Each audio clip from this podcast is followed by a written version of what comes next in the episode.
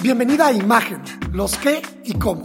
El podcast donde siempre encontrarás respuesta a todas las preguntas sobre tu imagen y cómo mejorarla para ser percibida como siempre has querido. Prepárate para obtener aprendizaje diario sobre imagen, ventas, protocolo, branding y desarrollo personal. Mi nombre es Héctor Hugo de la Peña y te doy la bienvenida. ¿Cómo comprar en las rebajas? Ya están aquí las rebajas de invierno y aunque este podcast en verdad está hecho para cualquier rebaja, pues quiero aprovechar este momento. Todas las tiendas ahorita tienen números enormes diciendo lo que nos vamos a ahorrar. Se pelean por nuestra atención y nosotros queremos tomarlo todo.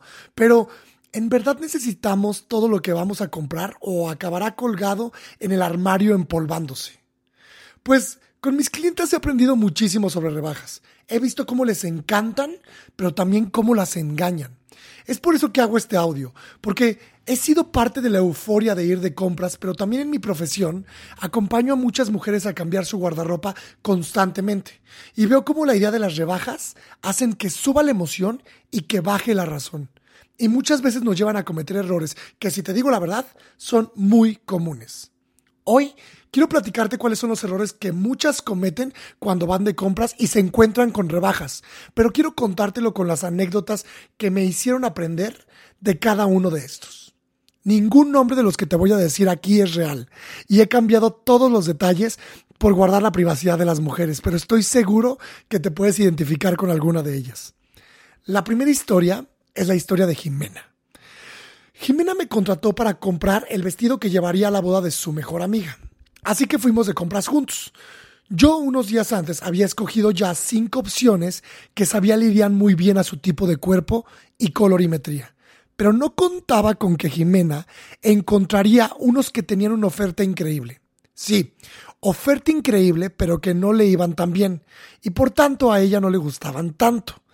Entonces, para no hacerte el cuento largo, fuimos de compras y se probó todos los vestidos que tenía para ella. Pero estos no tenían ningún tipo de descuento. Y aunque le encantaron, me llevó a ver los que ella había escogido solo por la oferta. Pues terminó, en contra de mi más sabia opinión, llevándose uno de los que ella había elegido. Días más tarde, me llama mi celular llorando, diciendo que ya lo había visto bien y que no le gustaba cómo se veía. Ah, y además olvidé contarte. El vestido que compró por tener una rebaja tan suculenta y exquisita, ¿qué crees? No tenía devolución. Y pues sí, ella ya no lo quería porque no quería ir así vestida a la boda de la amiga. Entonces fuimos a ver los vestidos que yo había elegido para ella y pues mala suerte. Se habían vendido ya dos en su talla y quedaban otros tres que aunque para mí eran muy bellos, no eran sus favoritos. Total, que me recontrató para hacer otra búsqueda de vestidos en otros centros comerciales e internet. Es decir, diría mi abuela que salió más caro el caldo que las albóndigas. Y todo por cometer el error número uno de las rebajas. Comprar solo por la oferta. Nunca, nunca compres solo por la oferta. Miles de prendas tienen ofertas tan buenas que se nos empiezan a antojar comprarlas. Y aunque no las compraríamos si no tuvieran descuento, las queremos. Antes de caer, piensa si lo necesitas, si te gusta y si te lo vas a poner.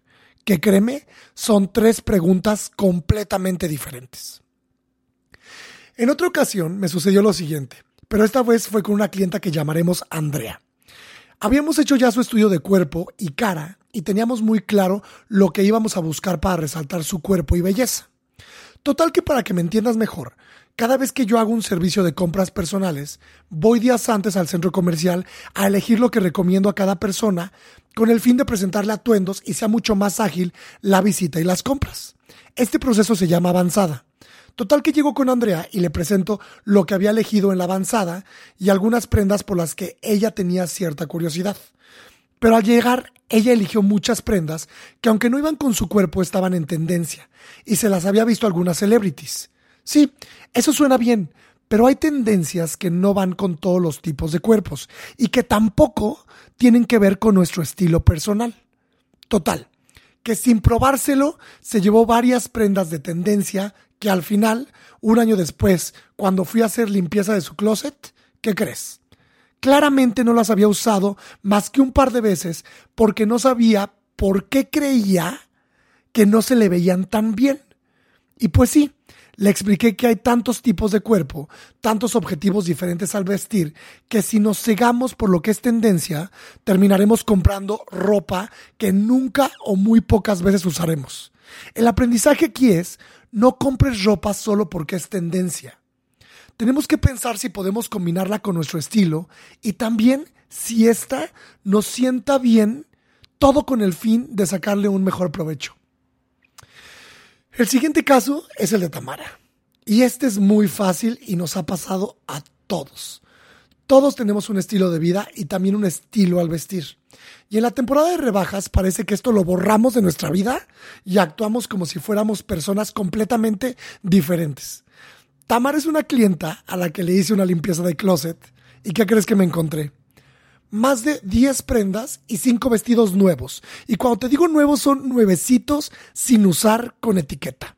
Y que por supuesto no iba a usar nunca. ¿Por qué? Porque Tamara los compró en rebaja solo porque eran muy bonitos, pero los compró sin tener la ocasión para ponérselos. Sí, así son las cosas. Muchas personas compramos ropa que no sabemos cuándo vamos a poder usar. Después esa ropa pasa de moda o simplemente no se atreven a usarla y solo se queda ahí, ocupando un espacio y dinero que pudiste invertir en otra cosa mucho más interesante. Y uno de mis favoritos es el caso de Marina. Un día, acompañando a Marina de compras, encontró ropa que le encantaba, pero adivina qué, no había de su talla.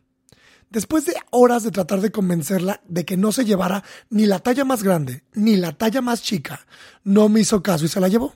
¿Qué pasó con esa prenda? Bueno, la verdad no sé muy bien, pero tenemos que dejar de comprar ropa que no es de nuestra talla.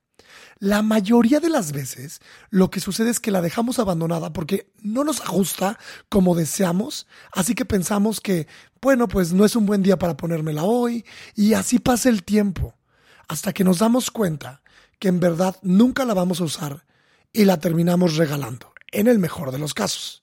Entonces, después de contarte todas estas historias, ¿con quién te identificas?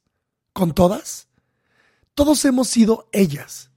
En la temporada de rebajas tenemos que aprovechar para comprar prendas básicas. Sí, ¿cuáles son esas prendas y complementos que nunca pasan de moda en tu armario y que además estás renovando constantemente?